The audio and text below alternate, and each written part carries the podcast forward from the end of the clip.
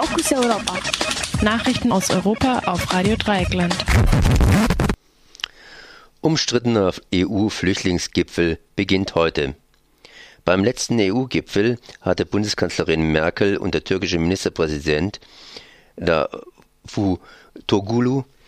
Davutoglu Davutoglu ihre sogenannte europäische Lösung zur Frage der Flüchtlingskrise in der EU präsentiert.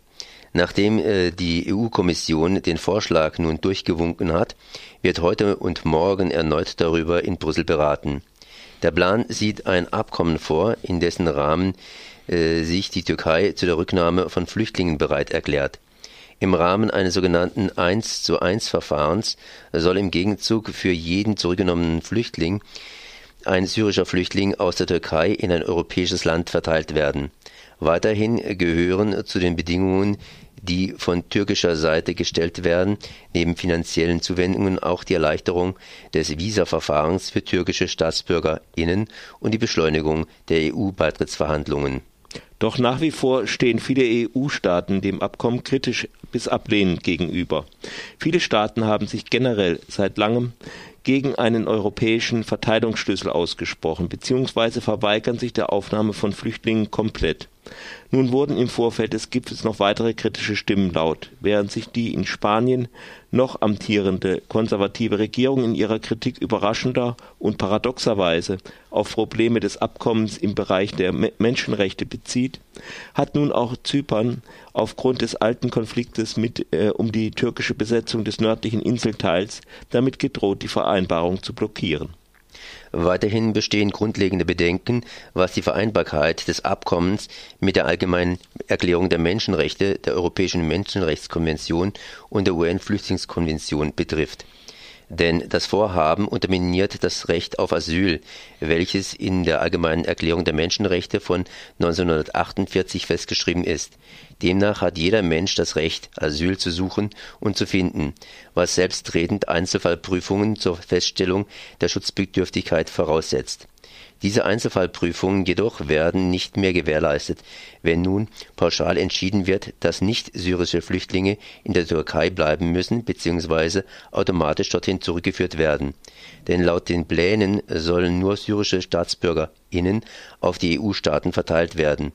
Alle anderen Flüchtlinge müssen infolge des Abkommens in der Türkei bleiben, das von der EU-Kommission trotz der fragwürdigen Menschenrechtslage als sicherer Drittstaat bezeichnet wird diese Praxis widerspricht auch der Europäischen Menschenrechtskonvention von 1950, die die kollektive Ausweisung von Nicht-EU-BürgerInnen untersagt. Auf diese Probleme hat unter anderem auch der Menschenrechtskommissar des Europarats Nils Musziniewski ja. Ja, okay. Hingewiesen, der die Pläne gestern in einem Gastbeitrag auf tagesschau.de als illegal bezeichnet hat gute Chancen für mehr WLAN-Angebote in Deutschland. Der Generalanwalt des Europäischen Gerichtshofes, äh, Maciej äh, Spuna, hat sich in einem gestern veröffentlichten Schlussantrag für einen besseren Schutz des, von WLAN-Betreibern ausgesprochen. Anbieter von kostenlosen und offenen WLAN-Netzen in Deutschland können bislang aufgrund der sogenannten Störerhaftung verklagt werden, wenn Personen über ihr Netz Rechtsverletzungen begehen. Falls der Europäische Gerichtshof den äh, Empfehlungen des Generalanwaltes im Laufe des, der kommenden Monate folgt, würde das sehr wahrscheinlich die weitere Verbreitung von offenen WLAN-Netzen wie beispielsweise auch der Freifunkangebote in Deutschland befördern. Weiterhin wird auch erwartet, dass das Urteil die geplante Änderung des Telemediengesetzes beeinflussen wird. Kriminalisierung türkischer AkademikerInnen. Die türkische Regierung geht weiter massiv gegen die UnterzeichnerInnen der Friedenspetition vor. Über 1000 ErstunterzeichnerInnen haben den im Januar von hm? Barış için Akade Akade äh, Akademisyenler AkademikerInnen für den Frieden veröffentlichten Aufruf Wir, die Akademiker und Akademikerinnen und Wissenschaftler und Wissenschaftlerinnen dieses Landes werden nicht Teil dieses Verbrechens sein, unterstützt. Sie wenden sich damit gegen den bewusst von der türkischen Regierung gegen die kurdische Zivilbevölkerung geführten Krieg, über den RDL auch mehrfach berichtet hat, und fordern die Regierung auf, Bedingungen für eine friedliche Konfliktbeilegung zu schaffen. Die AkademikerInnen wurden daraufhin des Verrats bezichtigt und es wurden Disziplinarverfahren gegen mehrere Personen eingeleitet sowie einige Personen bereits entlassen. Gegen drei Personen wurde nun auch Anklage wegen Terrorismuspropaganda erhoben.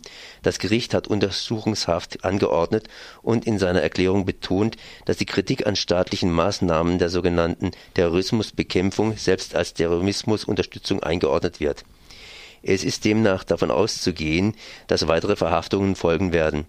Ein weiterer britischer Unterzeichner wurde in Gewahrsam genommen, als er auf dem Weg zum Gericht war, um den inhaftierten Personen beizustehen. Dieses Vorgehen verdeutlicht die anhaltende Einschränkung der Meinungsfreiheit in der Türkei